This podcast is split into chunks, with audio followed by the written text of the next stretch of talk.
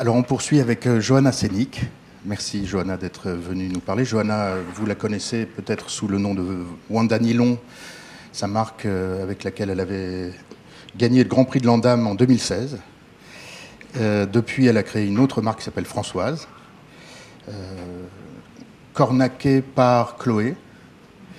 Et avec vous, Benjamin Simenauer et Émilie Amen, bien connus des gens de la maison, puisque vous y enseignez et que on, on vous, compte parmi les nôtres. Merci. Euh, Merci. Voilà, donc euh, on, on va parler avec vous. Alors on va se décaler maintenant vraiment vers la mode, euh, puisque ce matin on a parlé de mesurabilité, de chiffres, euh, de, de prédiction, de modélisation, de simulation. Toutes ces, tous ces concepts, on peut en faire ce qu'on veut à partir de maintenant, puisque ce qui compte pour nous, c'est la création, la vôtre, votre vision du métier et puis du marché, évidemment, euh, votre vision de la, du hasard et du rationnel euh, et de, l'alchimie qui se passe entre les deux. Donc euh, merci Émilie, merci Benjamin d'introduire tout ça et de, commencer une discussion avec vous qui se poursuivra tous ensemble. Merci Lucas. Ben, bonjour tout le monde. Euh, alors en fait, euh, Émilie et moi, on a un petit laïus introductif qui va durer euh, allez, 15-20 minutes par là. Et puis après, du coup, on, ça prendra la forme d'une discussion et on écoutera évidemment les réactions et, euh, et le propos de Johanna. Euh, alors, ju- juste pour, euh, pour introduire la façon dont nous, on a compris du- le sujet, la partition qui nous a été imposée. Oui, on n'en a pas dévié d'un iota. Euh, bon, ce qui est drôle, c'est qu'on a beaucoup entendu ce matin des spécialistes des données et de, l'algorithmique développer un propos très critique par rapport à ces sujets. Et nous, en fait, on va développer un propos assez critique par rapport à la création. Donc, vous voyez, le point commun en France, c'est qu'on est toujours mécontent de tout.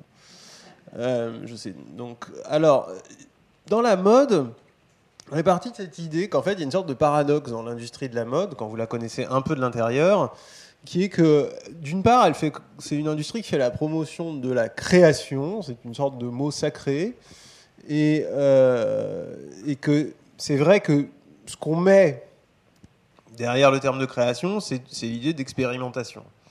Euh, et qu'en face, euh, donc, on- si vous voulez, de façon un peu naïve, mais volontairement, on va commencer par les naïvetés. On se représente assez souvent le créateur comme quelqu'un euh, d'un peu fantasque, euh, qui dispose d'une liberté euh, à la fois de voilà d'expérimenter, donc de, faire voir des choses que les autres ne voient pas. Mais évidemment, euh, cette démarche est risquée d'un point de vue euh, commercial.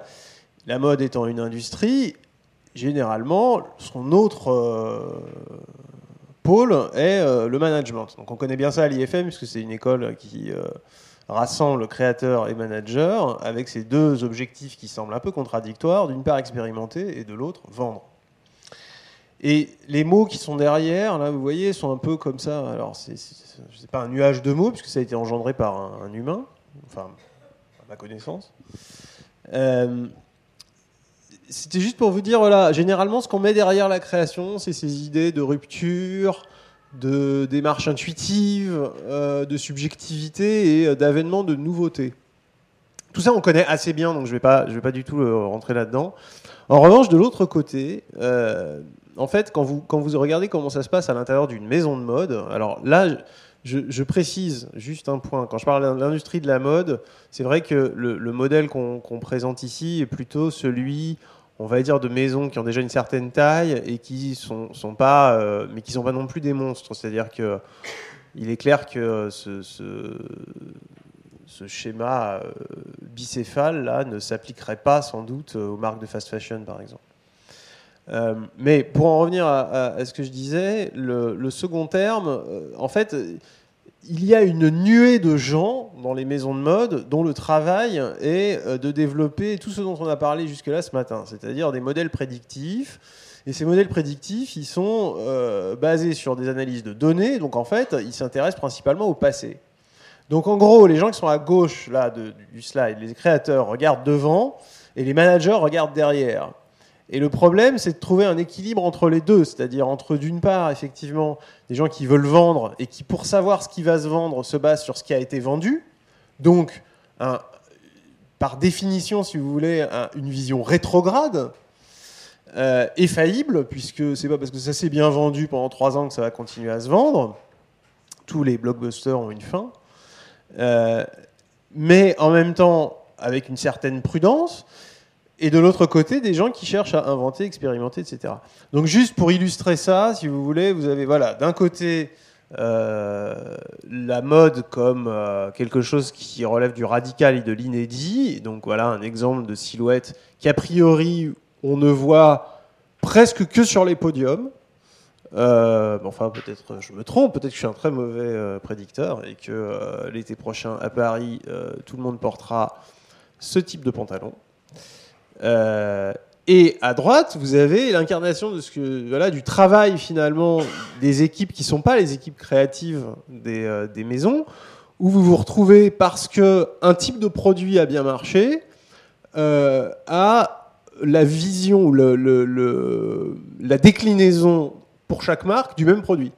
Donc là, en l'occurrence, un exemple qui est cher à mon cœur, celui euh, de la Dad Sneaker, donc cette basket dont la forme rappelle les baskets informes que seuls les pères de famille qui ont renoncé totalement à séduire euh, portaient. donc c'est devenu une icône de mode, cette basket.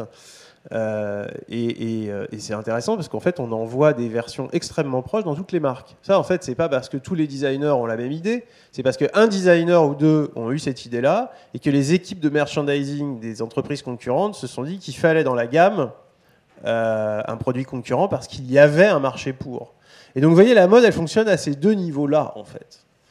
Et il n'est pas clair que l'un de ces deux sens triomphe sur l'autre. Alors c'est un vieux débat euh, qu'Émilie va retracer, dont elle va nous faire l'histoire. Mais en fait, alors je ne sais pas s'il commence là, probablement pas, mais un des, un des, une des discussions animées qui montre bien cette double compréhension de la mode, c'est l'opposition entre Schiaparelli et Chanel. Schiaparelli, c'était quelqu'un qui concevait la mode vraiment comme une forme d'art noble, donc à base de performance euh, scénique, euh, un peu euh, similaire voilà, de l'opéra ou, du théâtre, un côté un peu wagnérien.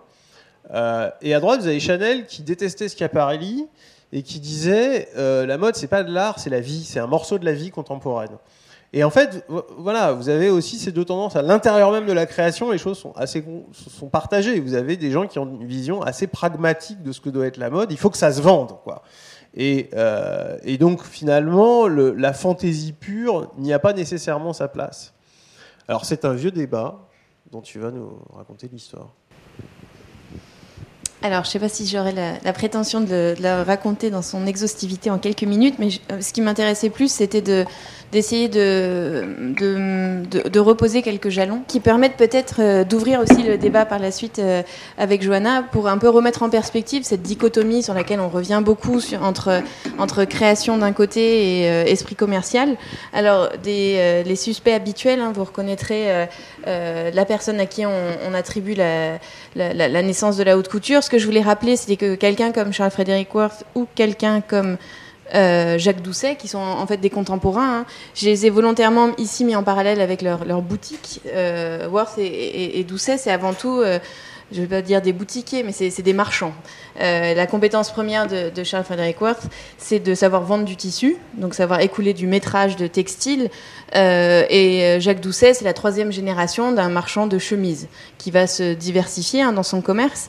Mais c'est des gens qui ont un contact très direct en fait avec leur clientèle, qui ont une expérience de leur marché euh, au quotidien. Ils ont tous les deux et, Worth d'autant plus hein, euh, une expérience euh, sur sur un point de vente. C'est comme ça qu'ils ont formé leur leur, savoir-faire, leur, carrière euh, provient vraiment de ça. Voilà, Jacques Doucet de, manière de filiation familiale et, euh, Charles Frederick Worth par sa propre expérience, euh, peut-être davantage un self-made man. ce que je voulais donc rappeler, c'est que finalement, les origines un peu mythiques hein, de, la, création dans la mode, qu'on va donc attribuer à la haute couture, il faut bien faire attention. C'est des choses que les étudiants m'ont entendu beaucoup répéter cette année, alors je m'excuse pour les courageux qui sont venus réécouter ça. mais cette construction de la créativité sous couvert d'une rhétorique artistique, hein, de la couture, en fait, son fondement est tout à fait lié au commerce. Donc voilà, il y a une sorte de, non pas de, tromperie, hein, mais euh, voilà, la, posture qu'ont voulu adopter ces, couturiers en, se, positionnant comme artistes aurait tendance à nous faire oublier qu'avant toute chose, et peut-être bien plus que des artistes, c'était des hommes d'affaires et des commerçants. Ce qui m'amène peut-être, euh, encore une fois, hein, je, vais assez vite en besogne, mais à, cette, euh, à cette partition entre les deux. Ici, je vous montre un, ouvrage euh, parmi d'autres qu'a publié Paul Poiret, qui aurait presque pu être une, affiche pour cette, pour cette conférence, en tout cas. Art et Finance, où Paul Poiret, en fait, justement, parle, revient sur cette dichotomie. Il en, parle notamment à la fin des années 20, début des années 30, où il est, confronté à des, vraies euh, questions, euh, des, vraies difficultés en fait économiques. Il est en train de faire faillite et il raconte justement la manière dont sa maison de couture est passée entre les mains de, aujourd'hui on dirait de, de marketeurs et de, et de financiers tout simplement.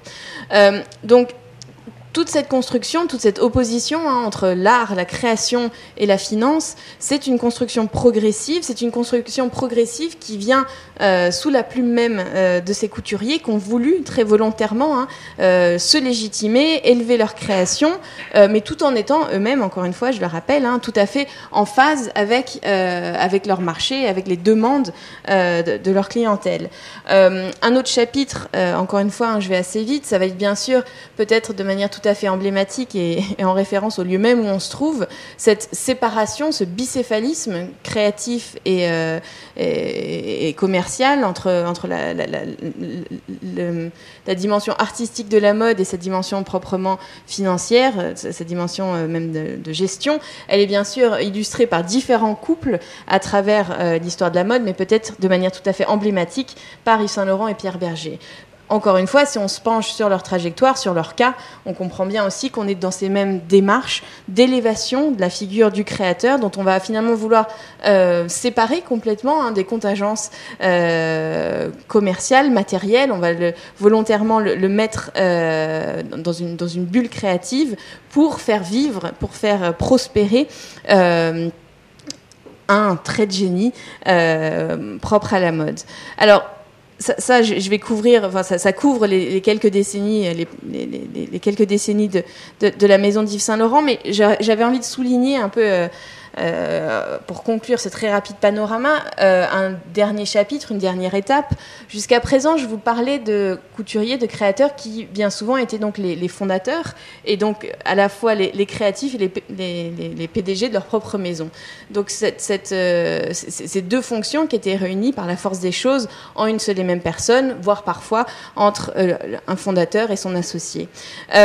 cette trajectoire, hein, cette séparation de plus en plus marquée entre la partie créative euh, de la mode et, son aspect de, gestion financière, euh, il se consacre complètement à la fin des années, milieu fin des années 90, où se met en place un système que vous connaissez sans doute tous très bien, hein, qui va être cette financiarisation euh, des marques de luxe avec le rachat de nombreuses de ces marques par des grands conglomérats. Je ne rentrerai pas dans cette histoire-là, mais voilà deux images tout à fait symboliques hein, qui montrent aussi deux créatifs à qui on ne demande plutôt de connaître leur marché, à qui on ne demande plus tant d'être en phase avec euh, une, clientèle, mais qui sont, euh, j'ai envie de dire parfois même parachutés hein, dans un environnement qui est volontairement pas leur pour euh, insuffler une véritable créativité. Donc là, on a Lee Alexander McQueen et Marc Jacobs dans leur premier défilé respectif pour Louis Vuitton et, Givenchy, où ici, finalement, ils sont l'une des pièces d'un rouage bien plus compliqué que vous connaissez encore sans doute très bien. Euh, ils sont là pour produire de l'image, ils sont là pour produire du, spectaculaire, euh, éventuellement pour faire du produit aussi, mais euh, ce que cachent ces images, c'est bien sûr des structures tout à fait bien orchestrées Um, d'un point de vue du marketing, de la gestion, euh, de, la gestion de la consommation. Donc voilà, un, très bref aperçu pour euh, nous rappeler que finalement, euh, à, l'origine, hein, la, création de mode dans, tout son, dans tout son caractère créatif, donc la, haute couture, a été pensée. Les clés de son succès, hein, c'était précisément une alliance entre, c'était un commerçant, quelqu'un qui, un commercial, quelqu'un qui comprenait très bien les chiffres, les comptes, son marché, qui était par ailleurs créatif et que finalement on a assisté au cours du XXe siècle et au début du XXIe, et on va pouvoir discuter du futur de ça, à une scission de plus en plus évidente entre ces deux fonctions. Alors, juste pour donner quelques, quelques petits exemples d'aujourd'hui, puisque. euh, alors, en fait, il y en a surtout un que je voulais vous montrer. Hop, supposez que ce truc marche. Hop. Voilà, je voulais vous montrer comment. euh, une sorte de. Je voulais vous montrer l'image de la création et la réalité de la création et la différence qu'il peut y avoir entre les deux. Et, euh, qui nous fait nous interroger sur le statut du créateur aujourd'hui et sur ce qu'on appelle un créateur de mode. Euh, donc là, vous avez en fait un- une image dont, euh, dont le statut est assez curieux. En fait, c'est une image qu'on trouve sur le site de Louis Vuitton et, qui en fait montre donc le, nouveau euh, directeur artistique de Louis Vuitton homme, Virgil Abloh, que vous voyez au milieu. Il est assis et il a l'air d'ajuster euh, un costume euh, blanc cassé sur, un mannequin. Et puis autour de lui, en fait, vous avez son équipe, les autres et les autres mannequins. Donc il s'agit, en fait de montrer. Alors c'est comme ça que l'image est décrite sur le site de Vuitton. L'image est présentée comme un, un coup d'œil dans euh, l'atelier de création, dans le lieu où la création de mode s'opère, chez Vuitton Homme, prêt-à-porter Homme.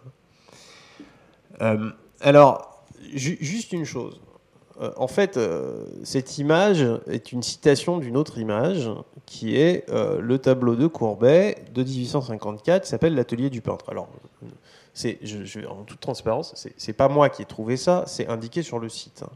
Et justement, c'est précisément ça qui est intéressant. Euh, c'est-à-dire qu'il n'y a absolument aucune exigence euh, pour le, le visiteur du site de Vuitton de devoir décrypter donc la première image à laquelle on va revenir, mais je vais commenter un tout petit peu celle-là, euh, puisqu'on nous dit, voilà, on a, refait le tableau de Courbet, et à la place de Courbet qui euh, se peint en train de peindre un paysage dans son, atelier, euh, on a mis Virgile. Mais au fond, euh, l'idée est que c'est un portrait d'artiste dans son atelier, donc un genre codifié de l'art pictural moderne. Et, euh, et là, alors, euh, ce qui est intéressant, c'est aussi les différences entre les deux. Donc, euh, outre que ici c'est évidemment une peinture et que l'autre est une photo, ici, en fait, ce que vous, voyez dans le, tableau de Courbet, c'est le peintre qui se représente en société. C'est-à-dire qu'en fait, ce que, ce que le tableau signifie, donc ça, pour le coup, il faut le savoir, c'est que les gens qui sont à gauche sont les gens qui sont peints par Courbet, et les gens qui sont à droite sont les amis et les mécènes et les clients de Courbet. Donc vous voyez la société de l'art euh, rassemblée chez lui. Euh, et d'ailleurs, dans le, si je sais pas si on voit bien, mais dans le coin à droite, là, le, type qui est en train de lire quelque chose, c'est Baudelaire. Euh, donc, mais on, retrouve voilà un morceau de la société qui circule chez Courbet. Dans l'image de Vuitton, il n'est pas du tout question de ça. Euh, dans l'image de Vuitton, on n'a pas une opposition entre les gens qui sont à gauche et les gens qui sont à droite. À gauche comme à droite, on a euh, finalement des, euh, des, membres du studio et puis des, mannequins, vraisemblablement. Puis aussi, il y a deux chiens. Et, et alors, ce qui est très intéressant, c'est qu'en fait, personne ne fait rien sauf Ablo. Et c'est, le, le- toute l'image est construite, évidemment, il est le point au centre de l'image. Et euh, donc vous voyez qu'à gauche, tout le monde attend. Donc d'ailleurs, les gens se regardent les uns les autres, ont l'air de s'ennuyer. Il y en a un qui regarde ses pieds, euh, le, le- garçon en rouge regarde la jeune fille debout qui regarde le chien. Euh, Il y a tout un jeu comme ça de, de, Enfin, on dirait presque, une ambiance un peu antonionienne où personne ne se parle, où la communication semble un peu absente. Et, euh, et tout le monde attend, en fait. Tout le monde attend. Alors, donc les mannequins attendent de passer.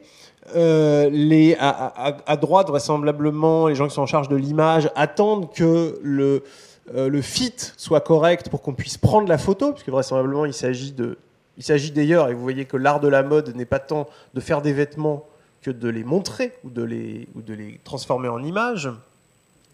Et, et, donc seul Virgile est actif. Bon, évidemment, le, truc intéressant, c'est que autour du mannequin et par le mannequin comme axe de symétrie, vous avez un petit garçon qui est le seul à la même hauteur que Virgile, puisqu'il est le seul à être euh, et il y a toute une question autour de ce que ça signifie. Alors, plein d'interprétations sont possibles. Il se trouve que la première campagne de, euh, de Vuitton Homme, après nomination de Virgil Abloh, qui est donc euh, qui est intervenue il y a à peu près un peu plus d'un an, c'est une campagne sur l'enfance. Et, l'idée, c'était de dire, voilà, Virgil Abloh, en fait, est le, premier designer noir américain à prendre une grande maison comme ça, euh, euh, prendre la tête d'une grande maison. Euh, et, c'est aussi une nouvelle enfance pour Vuitton. Donc le, petit garçon pourrait aussi bien être une sorte de double de Virgile qu'une personnification de la maison. je ne sais pas. En tout cas, ce que je voulais dire sur cette image, c'est le créateur de mode est ici en position de majesté absolue. Il est l'équivalent de Courbet. Il est celui qui, euh, qui fait là où les autres attendent. Euh, il, est, il est une sorte de dieu organisateur. Donc ça, c'est la manière dont la mode représente ses créateurs. Et maintenant, on va regarder ce qu'ils font, les créateurs. Alors, je vous conseille, si vous ne l'avez pas déjà regardé, cette conférence de Virgil Abloh à Harvard, euh, qu'il a nommé lui-même, ironiquement, Insert Complicated Title Here, entre guillemets. Les, habitués du style de Virgile euh, reconnaîtront que son usage des guillemets euh, s'étend au titre des conférences et pas seulement au logo qu'il applique sur les pièces qu'il design. Et en fait, c'est une conférence assez intéressante où il revient, dit-il pour la première fois et publiquement, sur les principales idées qui euh, régissent ces processus créatifs. On a beaucoup parlé ce matin, mais sans finalement les évoquer, des processus créatifs et d'opposer les processus créatifs éventuellement à des tâches mécaniques ou mécanisables. Alors, il montre ça à un moment, et c'est là-dessus que je vais conclure et finir cette intro. Euh, en fait, euh, bon, il se réclame beaucoup, Virgil Abloh, euh, d'une tradition. Donc, il se présente quand même comme une forme d'artiste, puisqu'il fait référence à Duchamp, il fait aussi référence à Warhol, et, à l'idée voilà, du ready-made, de l'objet ordinaire devenu objet d'art. Mais honnêtement, le, plus intéressant et, le plus surprenant est le point 3. Euh, donc le point 3, vous voyez, c'est euh, approche 3%. Alors qu'est-ce que ça peut bien signifier? Bien, en fait, ce qu'il dit, c'est que sa, manière de créer n'est pas, dans le monde de 2018 ou de 2019, de faire advenir quelque chose de complètement original ou de nouveau, mais de prendre en réalité un, produit déjà existant, préférablement très connu et à fort succès commercial, et d'en transformer 3%. Donc ça peut être rajouter un peu de logo, euh, changer une couture, changer un code couleur. Mais au fond, et, il est tout à fait transparent là-dessus, sa démarche ne va guère au-delà d'une manipulation en partie technique et en partie symbolique. Donc, ce que je voulais euh, suggérer pour ouvrir, c'est cette, si vous voulez, ce, cette dichotomie un peu naïf, quoi. Entre le créateur d'un côté, une sorte de génie tellurique, et de l'autre côté, euh, le marchand, on voit dans l'histoire que cette opposition, elle est fausse, quoi. Mais en fait, elle a toujours été fausse. Et le choix de Virgil chez Vuitton, il est aussi très largement lié à ses succès passés dans d'autres marques, à son potentiel commercial et au fait que, comme le dit Bernard Arnault dans plusieurs interviews, dans la mode, il ne s'agit pas de choisir des gens purement fantaisistes, il s'agit de choisir effectivement des créateurs ou des artistes, mais qui ont un certain sens commercial, de ce qui va se vendre ou pas. Il est clair qu'il a été choisi, entre autres, sur ce critère. Et, euh, donc, je, voilà, je, ne sais pas s'il faut opposer les données du marché aux intuitions créatives. Je pense que les deux se nourrissent de l'autre. Euh, c'est un peu, euh, ça, fait un peu conclusion et en même temps, quoi. Donc euh, voilà, mais euh, je ne sais pas si cette opposition, elle tient le coup vraiment, en fait. Et, donc, par, pour rebondir sur ce qu'on s'est dit ce matin, je ne sais pas, si vous voulez, s'il si, y a une théorie psychologique vraiment solide et robuste qui oppose les facultés créatives ou quelque chose de l'ordre de l'imagination créatrice et de l'imagination reproductrice. En tout cas, dans la mode, je ne crois pas que cette opposition vaille vraiment. On va demander à Johanna si cette, dichotomie euh, est, valable. Déjà, j'ai pas l'impression de faire le même métier que Virgile quand j'entends ça. Euh, comment je pourrais expliquer euh, je, fantasmais quand j'étais petite à Zedine Alaya, de son côté, en train de travailler dans son atelier. et en arrivant dans la mode, j'ai déchanté très vite. C'est-à-dire que je me suis rendu compte euh, que le métier n'était pas du tout ce que j'imaginais et que c'était pas la même chose, qu'on pouvait pas fonctionner seul, qu'on pouvait pas créer seul et qu'il fallait très rapidement une équipe et que c'était aussi ça la force et aussi l'intelligence de savoir s'entourer. J'ai dû m'entourer de personnes qui étaient capables de faire de la finance, de personnes qui étaient capables de faire du commercial, juste pour pouvoir exister. Sans ça, euh, je n'aurais absolument rien fait. Euh, aujourd'hui, le métier de, créateur, en tout cas de mon point de vue, je le compare souvent à, une sorte de chef d'orchestre où il faut savoir un peu tout faire, même de façon un peu superficielle, mais pour pouvoir justement guider euh, et utiliser les outils, qu'ils soient de la communication, qu'ils soient bah, aujourd'hui, moi, je sais, euh, je sais coudre, je sais couper, mais je dois savoir aussi communiquer. Je dois savoir euh, aussi ce qui se vend. Je dois pouvoir euh, parler aux commerciaux, analyser les chiffres. Et, sans ça, en fait, on n'existe pas. On n'existe pas du tout. Et il n'y a pas la possibilité, je pense qu'il n'y a pas de place sans, cette, sans cette intelligence en fait commerciale et réaliste de pouvoir faire de la mode. On fait un autre métier. Hmm. Donc euh, oui, on peut être surpris quand on a cette histoire de 3%, quand on entend parler Virgile ou ce, genre de choses, mais, euh, mais effectivement, ça place. Euh, oui, alors ça, me fait penser à deux choses. La, première, c'est que le choix de, de Dablo était 3%, c'était juste parce que il a la naïveté ou l'honnêteté, la sincérité de le dire. L'honnêteté, parce que je pense que tout le monde le fait. Euh, très, bah euh, il n'y a pas une maison aujourd'hui où il n'y a pas les best-sellers qui sont bah, ressortis. Les enjeux financiers sont trop importants. Je connais, et euh, pour en parler avec beaucoup d'eux, il y a une pression qui est mise sur beaucoup de, directeurs artistiques. Et il y a des débriefs qui sont faits chaque saison. Ça n'existe pas, en fait. Ça ne peut pas exister. C'est une industrie. La mode, à partir du moment où tu comprends et que tu te dis que c'est une industrie, si tu veux faire abstraction de ça, tu fais de l'art. Mais c'est autre chose et c'est une autre forme. Après, tous les gens qui ont fait des choses qui sont un petit peu artistiques ou euh, qui ont pu se lâcher ou s'exprimer différemment, et tu montrais tout à l'heure Alexander McQueen, par exemple, euh, Marc Jacob, que ce soit des Galliano et tout, c'était des opérations de communication, parce qu'on parle de maisons qui vendent euh, des produits, du parfum, des cosmétiques, et qui ont besoin d'images, enfin, on le sait tous, pour pouvoir communiquer et vendre des produits qui sont moins chers. Mais c'est de la communication pure et dure. Et c'est pour ça qu'ils ont, qu'ils ont le budget pour pouvoir s'amuser. Absolument. Mais si tu fais ça et si tu fais que ça, euh, tu, ne survis pas. Alors moi, ça me fait penser à deux choses. Et puis après, la première, c'est euh, euh, il y a un truc qu'on n'a pas dit, mais qu'on peut, notamment pour ceux d'entre vous qui, dont le quotidien n'est pas l'industrie de la mode.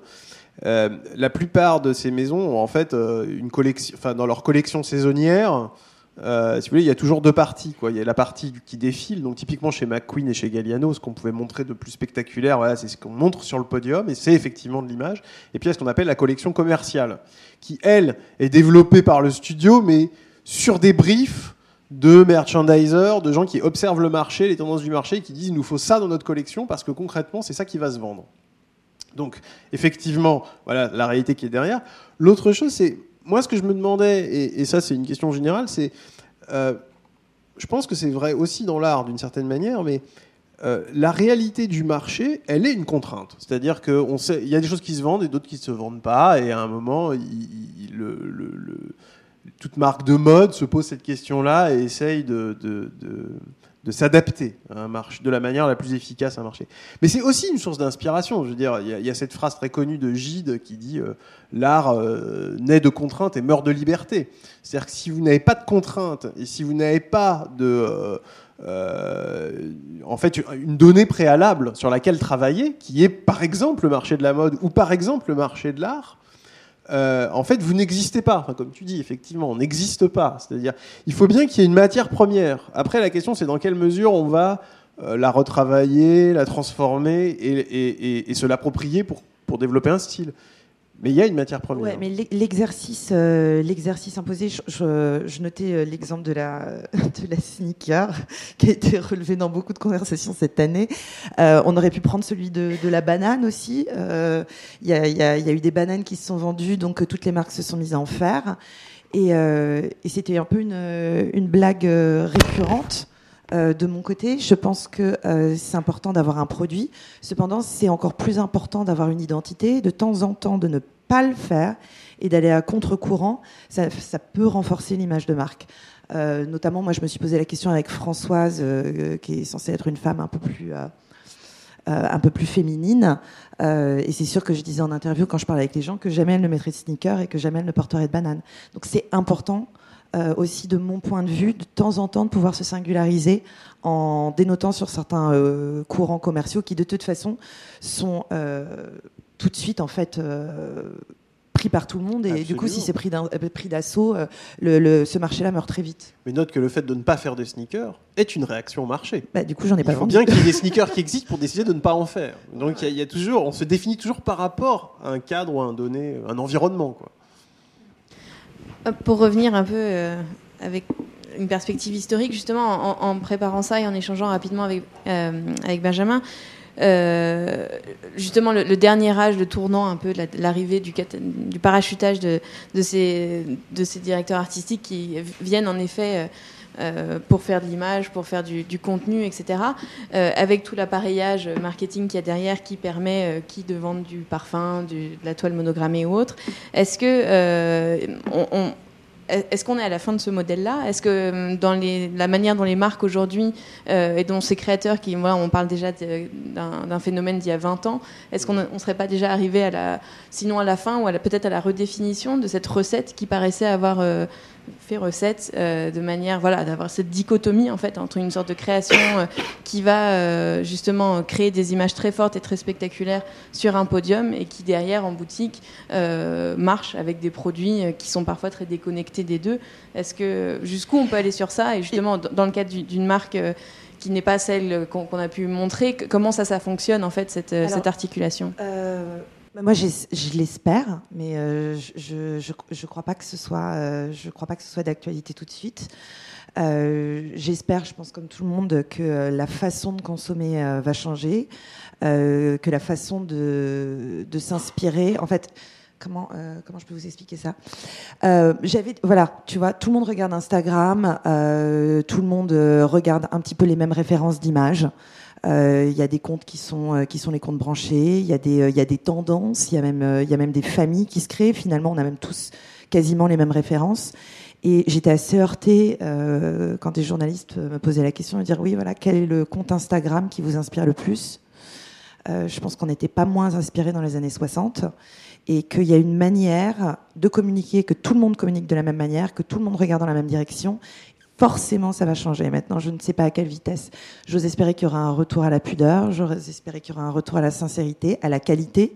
Euh, moi, personnellement, de mon côté, euh, j'ai été très fatiguée euh, par en fait par le par, la rapidité en fait de consommation des produits, c'est-à-dire que quand on quand on fait quelque chose, il est en boutique deux mois, trois mois, ensuite il est vendu à 50% et ensuite on le retrouve sur vestiaire collectif, il a perdu 80% de sa valeur en à peine en à peine six mois, ce qui est quasiment ridicule et ce qui n'est pas le cas pour les produits qui sont de qualité ou quand on imagine des beaux produits de Hermès ou des choses qui peuvent qui peuvent continuer, qui peuvent avoir une, une vie, qui sont pas en fait des accessoires ou des produits de mode. Donc en fait, maintenant, moi, toute la démarche que j'essaie de faire, c'est d'essayer de faire des choses qui sont qualitatives et qu'on a envie de, garder euh, sur le long terme et qui sont pas juste euh, juste des traits de, tendance. Donc moi je suis partie dans, ce je suis partie euh, dans ce truc là parce que j'étais aussi fatiguée parce que j'ai changé de euh, de mode de fonctionnement. Aujourd'hui, je suis en, je suis en licence, donc toutes les questions qui étaient des questions qualitatives, financières et tout ça, je, n'ai plus à les gérer. Donc j'ai beaucoup plus de, de liberté et de temps euh, dans mes choix. Donc euh, ça, c'est aussi c'est important. Euh, je pas eu de téléphone portable pendant quasiment trois ans, donc je suis un peu, je suis un peu alternative sur ces trucs-là. Euh, et voilà, donc moi de mon côté, j'essaie de faire un retour, on va dire, euh, à, la, à, la, pudeur et à la qualité. Je ne sais pas si ça va payer, mais en tout cas, c'est la, c'est la seule façon logique euh, pour moi d'essayer d'être honnête et d'être assez épanouie dans ce que je fais donc justement, dans, dans, les, si je me trompe pas, euh, arrête-moi, dans, dans, les projets que tu as pu monter récemment, donc il y avait Wanda Nilon, est-ce que tu peux nous dire peut-être un peu plus de la manière dont tu les as euh, imaginés et d'un point de vue créatif et peut-être d'un point de vue commercial, les, les, grandes différences finalement entre Wanda Nilon et ce que tu es ah, en train de faire aujourd'hui? Alors Wanda Nilon au départ c'était plus un concept de marque, c'est-à-dire que j'ai vraiment euh, posé le truc par rapport à un produit, c'est-à-dire que je me baladais sur, euh, sur mon scooter et je me disais, tiens, personne, euh, j'arrivais toujours mouillée euh, en rendez-vous, je me disais, ah, personne a, a repris ces espèces de trench euh, transparents. Finalement, c'est un produit. Ça devrait être un peu comme une, une, veste en jean, on devrait tous en avoir dans notre placard.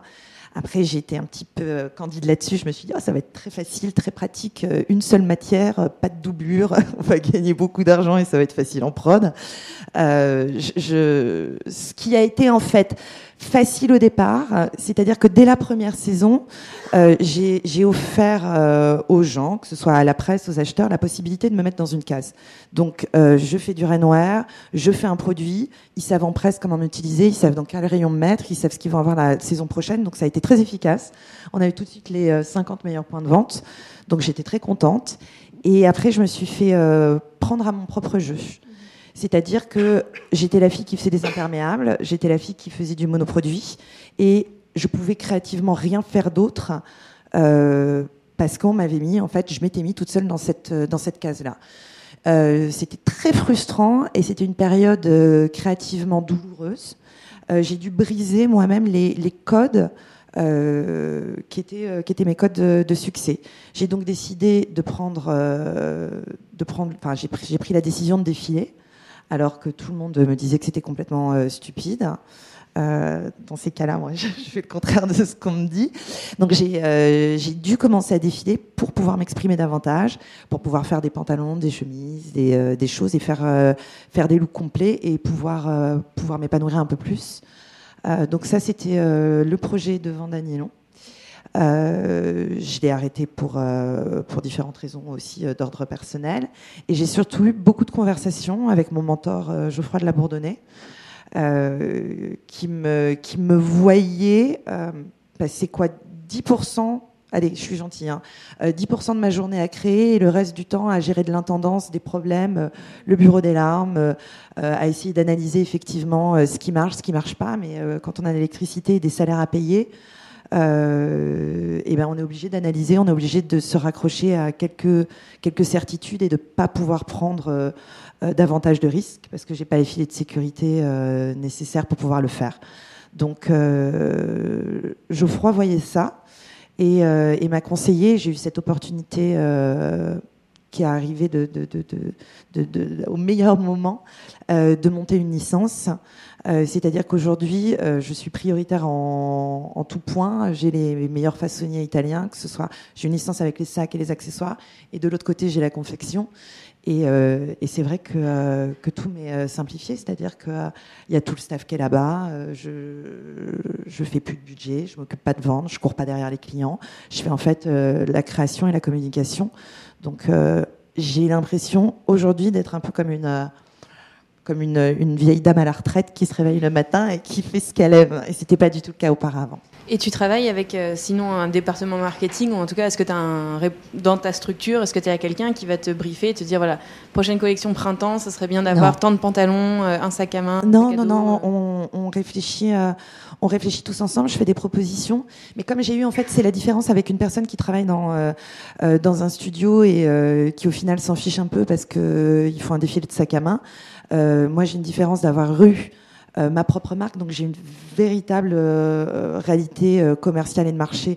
C'est-à-dire que par exemple, si je vais jamais prendre des tissus qui sont excessivement chers, si je sais qu'avec je veux faire des énormes volumes parce que je sais que ça va être ridicule et que ça va pas se vendre, en fait, j'ai pas, j'ai pas ces automatismes-là de, de diva parce qu'ils m'ont jamais été offerts et donc je suis dans une, je suis dans une vraie logique en fait commerciale. J'ai eu des automatismes. Tu as intégré le, ouais. le marketing complètement. ne sais pas ce qu'en pense le maître de cérémonie. Peut-être qu'on peut commencer à prendre des questions de la salle ou des questions de. Absolument, absolument. Juste, avant de vous donner la parole, ce modèle euh, de licence, vous l'avez inventé euh, à partir de quelle réflexion Est-ce que c'est dans les réflexions partagées avec Geoffroy de la Bourdonnais ou est-ce que c'était quelque chose que vous avez observé? J'ai pas l'impression que ce soit très français. Euh, j'en connais peu et d'ailleurs, j'ai parlé avec des journalistes qui me disaient c'est marrant, on n'a pas trop ça en France. Il y a quelque chose qui est particulier en Italie. Alors, j'ai l'impression, je me dis, c'est peut-être parce qu'ils ont su travailler en famille. Ils ont su euh, faire comme ça passer le savoir. Ils ont réussi à industrialiser un savoir-faire.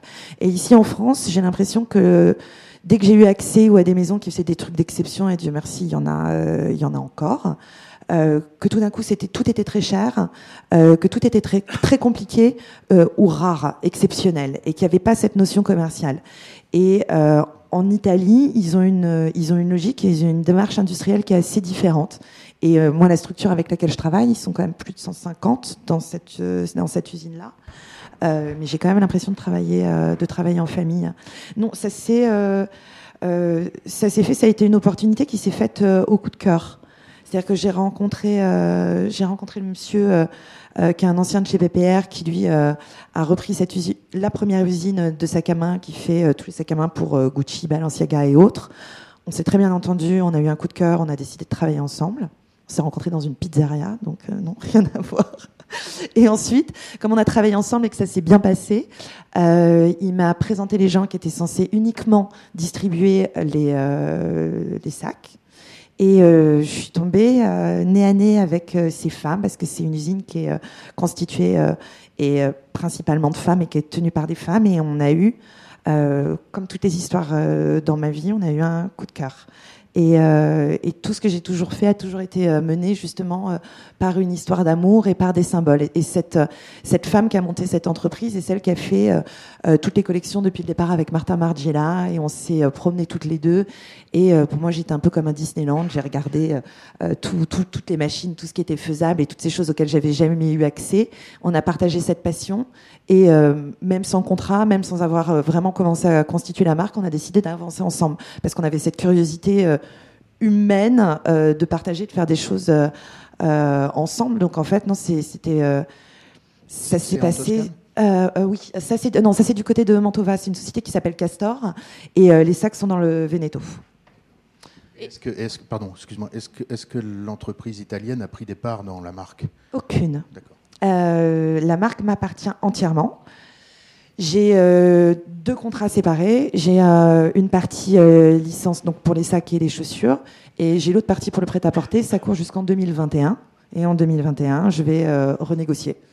Donc je vais voir si je reste si je reste avec eux, comment les choses vont se passer, si j'ai envie de me structurer, de faire les choses différemment. Mais la marque m'appartient entièrement. Non, c'est vraiment je, suis aujourd'hui dans des conditions. Je pense que beaucoup de créateurs euh, rêverait d'être dans ces conditions-là, parce que moi j'ai vu même en, gagnant l'andam ou même de temps en temps en ayant de l'argent, l'argent c'est pas tout, on en fait n'importe quoi, euh, très vite. Euh, ça se dépense et on peut faire. Enfin moi j'ai pris euh, des décisions et j'ai fait des bêtises qui m'ont coûté très cher. Je, je, crois que le mentoring et que l'accompagnement est presque aussi important que que la finance. C'est-à-dire que c'est on peut profiter aussi des erreurs des autres. Donc euh, là, le fait d'être comme ça encadré, euh, c'est euh, vraiment différent et, euh, et c'est plaisant. Mais j'avais aussi peut-être euh, peut-être je les ai attirés, peut-être aussi dans les conversations, je pouvais aussi les rassurer du fait que j'ai eu mon entreprise avant. Donc j'ai une j'ai une logique aussi industrielle qui est pas complètement fantasque. Donc, euh, je, je, pense que ça, ça fait qu'on arrivait à échanger tout de suite dans les conversations et de se rassurer les uns et les autres. Et eux avaient un amour euh, aussi du métier et ils m'ont pas trop fait peur. Je serais jamais partie faire une licence, je pense avec des Chinois ou avec des trucs comme ça, parce que je connais pas, juste parce que j'aurais été effrayée. Et euh, là, le fait que ce soit familial, euh, le fait qu'elle travaille avec sa fille, le fait que tout le monde soit là, euh, qui, qui les enfants qui viennent et tout, il y a quelque chose qui est de, l'ordre de l'affect et qui est extrêmement humain et qui est concret comme un studio pour moi. Donc, je suis en facilité.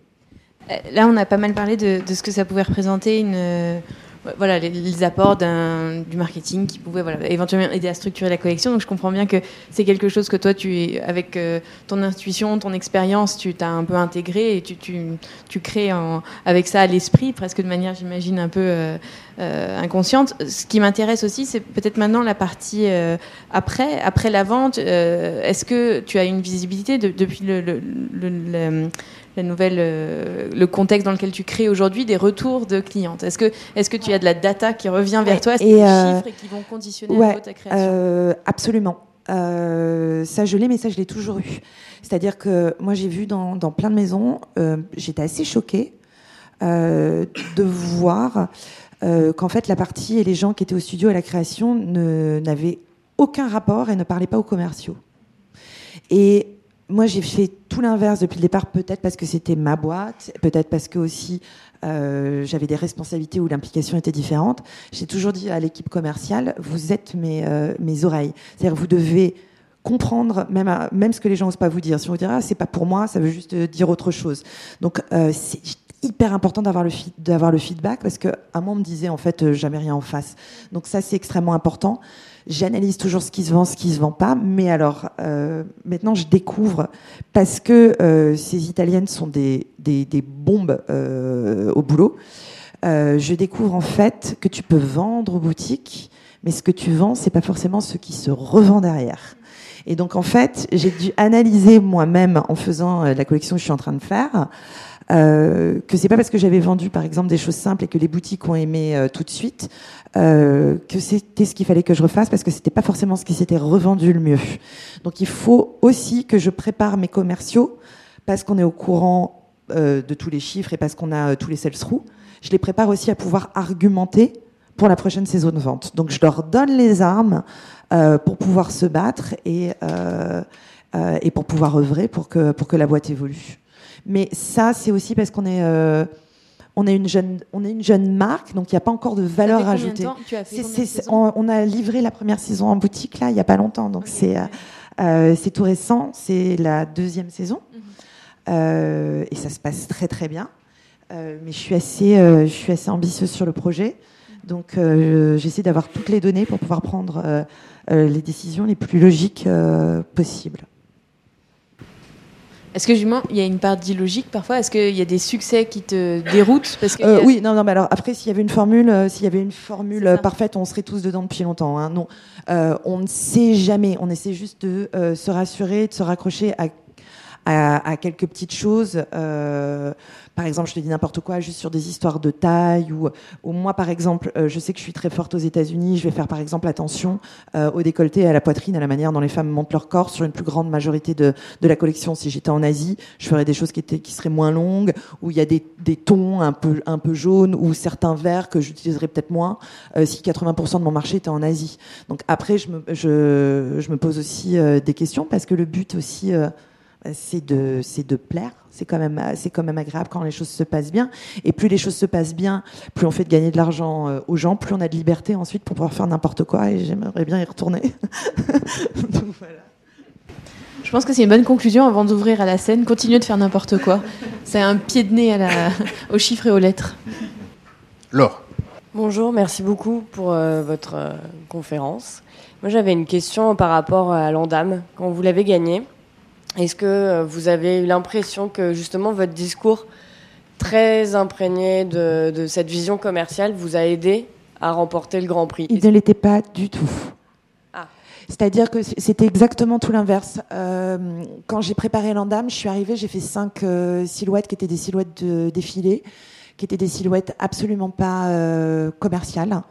j'ai quasiment pas parlé de chiffres ils les avaient, ils n'en avaient pas besoin, et je les j'ai emporté les gens sur ma passion. Donc là, euh, je vous parle parce que c'est quand même, euh, euh, je pense que vous êtes tous ici plus plus rationnels, mais au quotidien et quand il y a des gens qui sont là et que je montre mes pièces je fais les choses par passion, je fais les choses avec mes mains. J'ai besoin de coudre, j'ai besoin de les sentir. J'avais un rapport au départ, je vous ai parlé de Vandanilon, euh, par rapport à un concept, mais euh, ça allait, euh, ça c'est vraiment dans le concept de mode parce que j'essayais de faire quelque chose d'industriel. Cependant, c'est parti euh, à la base parce que j'ai euh, un rapport complètement fétiche à la matière. Donc, euh, je suis moi-même dans un fétichisme. Je sens les choses, le, rapport au corps, la peau, tout ça. Donc, je, je suis moi-même dans quelque chose qui est euh, euh, beaucoup plus passionné et beaucoup moins rationnel. Mais pour pouvoir vivre et parce que j'ai besoin, j'ai besoin d'en bouffer, j'essaie de rationaliser les choses. Mais je n'en parle pas euh, ou très peu parce que euh, ça fait pas fait pas rêver. Et, euh, je n'ai absolument pas parlé de ça euh, aux gens de Landa, mais je pense que c'est ce qui les a séduits parce que ça ils l'entendent tous les jours et qu'ils en ont ras le bol. Et nous les premiers. Il y a combien de personnes chez Françoise aujourd'hui? Alors aujourd'hui la boîte euh, la boîte m'appartient à moi donc j'ai personne j'ai aucun salarié donc ça c'est euh, ça c'est une merveille la structure en fait j'ai laissé tous les emmerdes aux autres. Donc, euh, j'ai pas de structure, j'ai même pas de locaux ici en France et j'en ai, euh, j'en ai absolument pas besoin. Euh, les locaux sont, il y a une usine en Italie euh, pour les sacs où ils sont 80 et l'usine du côté de Castor, ils sont plus de 150. Donc tout est organisé, c'est-à-dire que ce soit aussi bien les commerciaux, la presse. Moi, j'ai juste pris mon attaché de presse de mon côté parce que j'ai une histoire d'amour avec elle et qu'elle reste toujours avec moi. Euh, il y a une personne qui est euh, auprès de moi où moi je me suis entourée. J'ai des gens qui font, euh, par exemple, des fiches techniques. Une personne merveilleuse qui travaille avec moi sur les accessoires, qui va être professeur d'ailleurs ici, qui, s'appelle Sébastien Ballon. et j'ai pris là, par exemple, j'ai rencontré, j'avais besoin de faire des motifs. J'ai rencontré une ancienne fille de chez Margiela qui est super, qui va travailler avec moi sur les sur les sur les motifs. Mais ce sont des gens comme ça qui arrivent en fonction des besoins. Toute l'infrastructure est, est en Italie. Vous êtes en Italie toutes les semaines?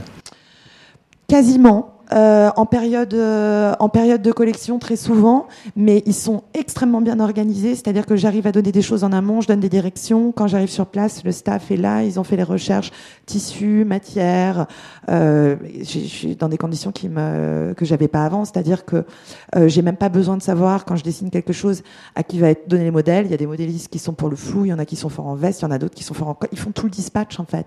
Donc moi vraiment, tout est organisé autour de moi pour mon confort. Et l'avenir idéal, euh, vu, vu de votre euh, entreprise mono-personnelle et, et en, en, freelance, avec, enfin, euh, avec, des collaborateurs freelance, qu'est-ce qui peut se passer de mieux pour vous L'avenir idéal, j'aimerais bien que ça continue comme ça. C'est-à-dire que, comme je vous dis, j'ai le contrat jusqu'en 2021 et ensuite je vais renégocier. mais j'ai de la chance de m'être aperçu que j'étais pas vénale et que je, je, je prends des décisions par plaisir. Et, euh, et je m'entends très bien avec ces femmes et on a une relation de confiance qui s'est euh, qui s'établit. Et je crois que de travailler en étant léger et, euh, en s'appréciant, c'est mon plus grand luxe. Et j'aimerais bien que ça continue comme ça. C'est-à-dire que euh, j'irai pas forcément faire les les choses pour être beaucoup plus ambitieuse. Je pense que le chemin qu'on a parcouru, on peut le faire ensemble. Je crois vraiment en elle. Donc euh, ensuite, la seule chose qui va m'intéresser, c'est de, euh, c'est de me diversifier. Par exemple, euh, Françoise, comme c'était quelqu'un que j'imaginais au départ avec des vêtements qui étaient des choses un peu plus minimales. C'était important qu'elle porte pour pouvoir pour pouvoir s'exprimer, qu'elle porte des bijoux. Et j'ai décidé là, comme ça, de rajouter moi-même, de faire de faire une collaboration. Donc je vais faire des bijoux à la rentrée. Donc j'aime bien moi expérimenter et faire d'autres choses. Donc je sors assez rapidement de ma zone de confort et euh, comme là maintenant j'ai cette histoire déjà de vêtements qui rougent, je me suis rajouté des bijoux la saison euh, pour la saison prochaine et euh, je rajouterai quelque chose la saison d'après et après je rajouterai toujours des choses. Donc non en fait c'est juste de l'évolution l'évolution parfaite c'est de, de, de, continuer à imaginer et à, et à, créer des choses que j'ai pas encore eu l'opportunité de faire. L'opportunité de faire. Le prix de l'Andam, puisqu'il est tombé hier, ça vous a apporté quoi euh, En plus de la visibilité, du fait qu'on a parlé de vous pendant, et qu'on continue à le dire, mais euh, la, la, la, confiance, la confiance, c'est-à-dire que quand on quand on travaille comme ça et euh, c'est extrêmement difficile. Et euh, c'est vrai que moi, que ce soit euh, dans mes amitiés comme comme dans mes amours à ce moment-là, je ne fréquentais, je ne voyais que des gens avec lesquels je travaillais. J'avais de temps, de, de, de cœur et de tête pour rien d'autre en fait. Euh, donc, euh, quand on sort de ce cadre-là et, euh, et qu'il y a des et qu'on présente son travail et sa passion à des gens du métier et que les gens le reconnaissent, finalement, on se sent épaulé et on, on réalise qu'on n'est pas seul alors que ça fait des années qu'on est enfermé et qu'on se sent vraiment tout seul. Et je crois que cette cette confiance-là et cette, cette, façon de se sentir épaulé et quelque part d'avoir de, quelqu'un qui, qui, vous tient la main et en Nathalie, euh, Nathalie Dufouré, juste merveilleuse. Euh, je pense que psychologiquement, c'est ce qui m'a euh, ce qui m'a mené le, le plus, c'est qui m'a donné la confiance même pour pouvoir monter d'autres projets et, et aborder les choses avec moins de peur et moins de pudeur. Et ça vous a apporté beaucoup d'acheteurs dans le monde entier? Euh, oui, mais en fait, ça m'a apporté beaucoup d'acheteurs que j'avais déjà. Parce qu'avec avec Vandanilon, c'était quand même quelque chose qui était quand même très pointu. Et finalement, euh, pour pouvoir se diversifier, faire quelque chose qui est plus grand public, euh, pris ou pas pris, j'étais déjà arrivée euh, à, mon stade de, succès par rapport à ça. Donc aujourd'hui, je me rends compte avec Françoise que très certainement, moi, j'ai les ricochets de ça. C'est-à-dire que dès la première saison, j'ai eu les meilleurs points de vente. on en avait fixé 20 qu'on avait décidé, on les a tous eus. On en a même pris 5 plus. Et là, maintenant, on va, on va ouvrir euh, les territoires. On était pour la plupart en exclu avec eux. Et on va ouvrir les territoires à partir de, et les points de vente à partir de la saison prochaine. Euh, mais je crois aussi que ça et le fait d'avoir l'Andam, ça a aussi mis en, confiance euh, certains, certains acheteurs qui savent qu'on sait ce qu'on fait aussi. Et vous vivez grâce à quel marché? La France, les États-Unis? Les États-Unis, c'est dur c'est, La, France, euh, la France, il n'y a pas énormément d'argent. Hein. Je suis désolée de, de tuer l'ambiance, mais euh, euh, non, les États-Unis. Les États-Unis, beaucoup. Pour François, c'est beaucoup les États-Unis. Maintenant, le marché à cibler, ce sera l'Asie. Donc ça, on va bosser dessus. Oh, mais c'est des territoires qui sont peut-être plus faciles à avoir avec des agents sur place. Donc il va falloir aussi qu'on recrute, euh, je pense, des agents pour pouvoir euh, pousser euh, là-bas, mais ça va se faire au fur et à mesure. Mais il y a aussi un, truc de confort, c'est que j'ai pas de pression financière. Parce qu'en fait, comme les collections sont produites, comme c'est eux qui réalisent, euh, je suis pas en train, en train de courir derrière, derrière l'argent. Donc, je, peux vraiment prendre des décisions qui sont des décisions de long terme. Et ça, ça m'était jamais arrivé. Et ça arrive à très peu de gens, en fait. Ce modèle en inspire-t-il d'autres? J'espère. J'espère. Je, crois que Jean-Baptiste Avali mais, euh, a, fait aussi euh, euh, des licences et qu'il a fait sa fortune comme ça.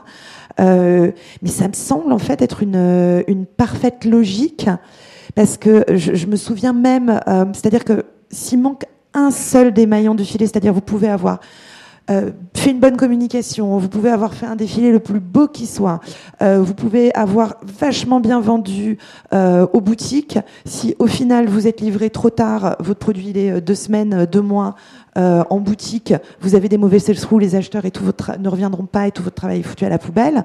Mais au même titre que si vous avez un produit qui est moche, qui est, qui est mal fini, les boutons qui s'en vont, vos acheteurs ou les gens qui portent vos vêtements ne reviendront pas. Donc en fait, le fait d'avoir une production euh, qui est impliqué. Ça fait que je passe, je suis pas dépriorisée si Chanel arrive euh, euh, pour faire pour faire sa collection. Je suis toujours bien livrée, j'ai toujours une qualité qui est impeccable et, et, et, ça c'est juste hallucinant. Donc vraiment, je, je, je, le souhaite à tout le monde. Mais j'ai pas l'impression qu'en France il y, ait beaucoup de d'industries qui soient capables de le faire. Ou alors moi je les connais pas, mais j'ai j'ai pas l'impression que ce, ce, modèle puisse devenir vraiment français. Les stocks sont en Italie? Tout est en Italie. Tout est en Italie, même les, envois presse se font, euh, se font de là-bas. Enfin, c'est vrai qu'aujourd'hui, avec, euh, avec les mails, avec Skype, avec tout ça, euh, tout est extrêmement facile en fait. Du coup, j'ai une autre question, toujours par rapport à l'Andam, mais en fait, quand on gagne le prix, normalement, on doit avoir une structure en France, ce que vous avez plus aujourd'hui. Est-ce que ça a été ah Non, non, mais j'ai eu euh, avec l'Andam, j'ai eu ma structure en France. À ce ouais, à ce moment-là, mais il n'y a pas de. Euh, j'ai fait, euh, j'ai fait tous mes défilés d'après l'Andam. tout, tout, tout a été fait en France. après, juste de conversation, je me suis, je me suis, je me suis aperçue que la valeur d'une entreprise, c'était aussi d'être capable de retenir ses talents et les gens qu'elle formait. Et j'avais pas la force financière euh, pour pouvoir le faire correctement. Et, euh, et euh, j'ai eu la possibilité, avec justement avec Castor, d'avoir justement une, force de, une force de frappe supplémentaire. Et donc j'ai profité de ça pour pour faire un nouveau projet. Mais non, non, tout tout a été fait en France. Ouais. Mais Françoise, ma société est française aussi d'ailleurs. Et j'avais une autre question. Est-ce que vous bénéficiez toujours des conseils de Geoffroy de la Bourdonnais? Parce que vous disiez que cette. Oui, euh, je, alors je, je, ne le lâche pas, en fait. euh, J'étais encore avec lui hier. donc. Euh, en fait, le truc, c'est que c'est vrai quand on a un, on a un mentoring, on se dit que c'est pour euh, que c'est pour euh, deux ans, mais qu'il y a une relation, il y a une relation humaine qui se qui se fait, et c'est une personne qui est très bien. Et moi, je suis une euh, moi, je suis humainement un peu vampirisante, donc en fait, si j'ai besoin d'un truc, euh, euh, je sais que je l'appelle. Si j'ai besoin de me sentir réconfortée, je sais que je peux l'appeler. Je sais que je sais que je peux compter sur, je sais que je peux compter sur lui. Et je, pense que je peux compter sur lui pour des années, j'espère. Enfin, j'en doute pas même. Bonjour. Je voudrais revenir sur le, votre point de départ quand vous avez donné ces deux mondes, ce paradoxe de la mode en fait, euh, vous disiez, OK, les créateurs sont là pour expérimenter. Et moi, j'avais l'impression que les créateurs étaient là pour s'exprimer. Quand je suis arrivée à l'IFM, je me suis rendu compte que le management devait vendre. Et mon premier assistant avait fait ses études de management ici à l'IFM. Et un jour, il me dit, mais Francine, quand même, le principe euh, d'un créateur de mode, c'est de vendre. Et je me souviens que j'avais été choquée. Mais je dis, comment toi, Olivier, qui travaille avec moi, tu peux dire une chose pareille? Le principe d'un créateur, c'est de s'exprimer. Donc pour moi, l'expérimentation ou l'expression, c'est vrai que c'est très proche. Alors je me dis, euh, voilà, ce, que vous nous avez témoigné, ce dont vous nous avez témoigné aujourd'hui, je trouve que c'est une véritable expression de confiance et d'amour et d'empathie, et d'empathie à toutes les échelles. Et ça, je trouve, c'est formidable, parce qu'on sent que vous êtes habité par votre passion, mais aussi la manière dont vous communiquez avec tous les échelons de la production. Euh, c'est vraiment une relation de personne à personne et qui s'établit dans une forme de confiance et de passion mutuelle et d'envie de, de réussir quelque chose ensemble. Alors moi je me dis, euh, voilà, j'ai habité cette maison pendant 13 années. À l'époque, je, rêvais d'une chose, c'est qu'il y ait dans les espaces à côté un bâtiment qui produise tous des prototypes expérimentaux des jeunes créateurs. Bon, aujourd'hui, euh, c'est pas chose faite. Euh, mais je me dis, est-ce qu'il n'y aurait pas moyen, avec toutes ces belles têtes pensantes que l'IFM génère, d'arriver un jour à avoir un nouveau business model qui puisse promotionner la création ici en France, parce que je pense que c'est fondamental. Moi, je... vous dites business model, donc euh, vous avez déjà, il y a le mot business dedans, c'est déjà fini, quoi. Non, non, mais c'est pour parler une langue qui me comprenne. Vous voyez ce que je veux dire Il faut savoir, en Belgique, quand j'étais dans mes années à la Cambre, en fait, plein de fois, j'ai des créateurs qui ont lancé leur marque avec une innocence, mais incroyable. Il n'y avait pas de référence de marketing à côté d'eux. Ils sont où aujourd'hui? Ah ben, ils continuent à faire leur business, mais je veux dire à une petite échelle. Et je pense que moins on sait des fois autour de soi les risques, plus on est prêt à en prendre. Et en fait, euh, moi aujourd'hui, je trouve que la création, elle manque d'audace, elle manque euh, d'envie d'expérimenter, de se lancer. Et je pense qu'il y a aujourd'hui, j'espère quand même qu'avec euh, que ça soit la possibilité des réseaux sociaux et tout ça, même si c'est faire des choses à une petite échelle, mais de trouver une audience qui puisse accepter ce, genre de, de création. Mais peut-être que je plaide pour quelque chose d'impossible non, mais ça, ce sera, ça, ce sera peut-être, euh, ce sera peut-être des modèles qui vont se créer. Et c'est pour ça que je parlais de Monsieur Alaya au départ. On imagine peut-être qu'il va y avoir des gens qui vont travailler chez eux, qui vont faire les choses par passion, et qui vont rencontrer des gens, des clients, des passionnés, avec lesquels ils vont pouvoir communiquer, faire des choses sur mesure, avec lesquels ils vont pouvoir avoir des relations d'amour échanger et créer des choses autour ou ensemble. C'est un business qui est possible, euh, mais qui ne peut pas être de grande ampleur et qui ne peut pas, qui peut pas euh, s'ébruiter, je pense.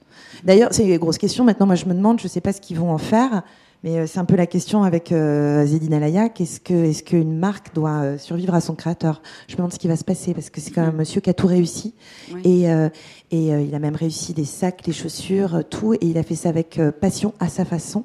Mhm. Et euh, maintenant, je me demande qui ils vont mettre, s'ils doivent mettre quelqu'un.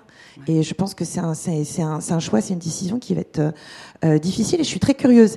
Et euh, je, je, pense que ça, je vais l'observer. Donc, euh, on, on, on, verra si cette, verra. si ce truc justement en maison de faire les choses comme ça, de proximité, euh, peut continuer à fonctionner, si la magie va continuer euh, à opérer. Mm. Mais euh, tout ce, tout ce rapport un peu passionné, un peu euh, quelque part plus artistique, euh, dénué quelque part de, de, de réalité. Euh, c'est ce qu'on fait aussi à l'école. Et c'est ce que c'est ce qu'on apprend à avoir à avoir la liberté, à avoir l'innocence, à avoir à avoir peut-être plus de candeur. Moi, je suis arrivée là-dedans. j'ai fait les choses moi-même et, et, par passion, et j'ai très vite été rattrapée par la réalité et par des responsabilités qui étaient notamment des responsabilités humaines, de faire en sorte euh, que les gens qui travaillaient avec moi, les petits qui étaient là jusqu'à 1h, 2h du matin à broder, à faire des choses à la main, qui puissent avoir à manger euh, euh, le lendemain. Donc en fait, j'ai été moi rattrapée par la réalité, par la force des choses. Donc vous, vous, avez inventé une nouvelle réalité. Oh, la, la, mienne en la tout vôtre. cas. Mais ouais. non, vous avez commencé votre exposé en disant je rêvais d'Alaya dans son studio, mais il était seul. Je me suis rendu compte qu'on ne pouvait pas faire les choses seul. Et mmh. aujourd'hui, vous les refaites à votre manière. Et c'est ça je qui fait est en magnifique. équipe. Ouais. ouais. super, merci. Merci Francine. Donc pour celles et ceux qui ne connaissent pas Francine, c'est Francine qui a créé le département de création à l'IFM en l'an 2000. Bah, mer merci beaucoup. Est-ce qu'il y a encore des... On... vous remercie. Ah, encore une question, et puis après on vous libère jusqu'à la prochaine séance qui est très bientôt. Merci. Alors moi, c'était plutôt une réaction. Euh, euh, vous avez parlé au début que ça concernait surtout pas le mass market. Euh, or, j'ai travaillé dans le mass market et, et il m'est arrivé un moment de ma vie en tant que chef de produit, acheteur, euh, justement d'avoir ce côté. Alors très très modestement, je ne me compare pas à Vigil Abloh, mais en tout cas d'avoir le petit 3% en effet de, de d'une saison à l'autre, en fait, de, rajouter, de reprendre un modèle et de, de, changer quelques pourcentages de, différence et de relancer ce produit dans les, dans les nouvelles collections. Et euh, en effet, c'était quelque chose qui était possible à l'époque parce que euh, il n'y avait pas une telle dichotomie justement entre d'un côté les créateurs et de l'autre côté euh, les managers, les financiers. Et euh, le chef de produit était un petit peu euh, avait une double casquette. Et d'ailleurs à l'époque il y avait eu un article dans le, journal du textile qui parlait du double du cerveau droit et du cerveau gauche du, de l'acheteur chef de produit. Un côté très gestionnaire et l'autre côté très créateur. Voilà, c'était juste une, une, réflexion concernant le mass market. Merci. Eh ben, merci beaucoup, Johanna. Merci, Émilie et Benjamin, on vous applaudit.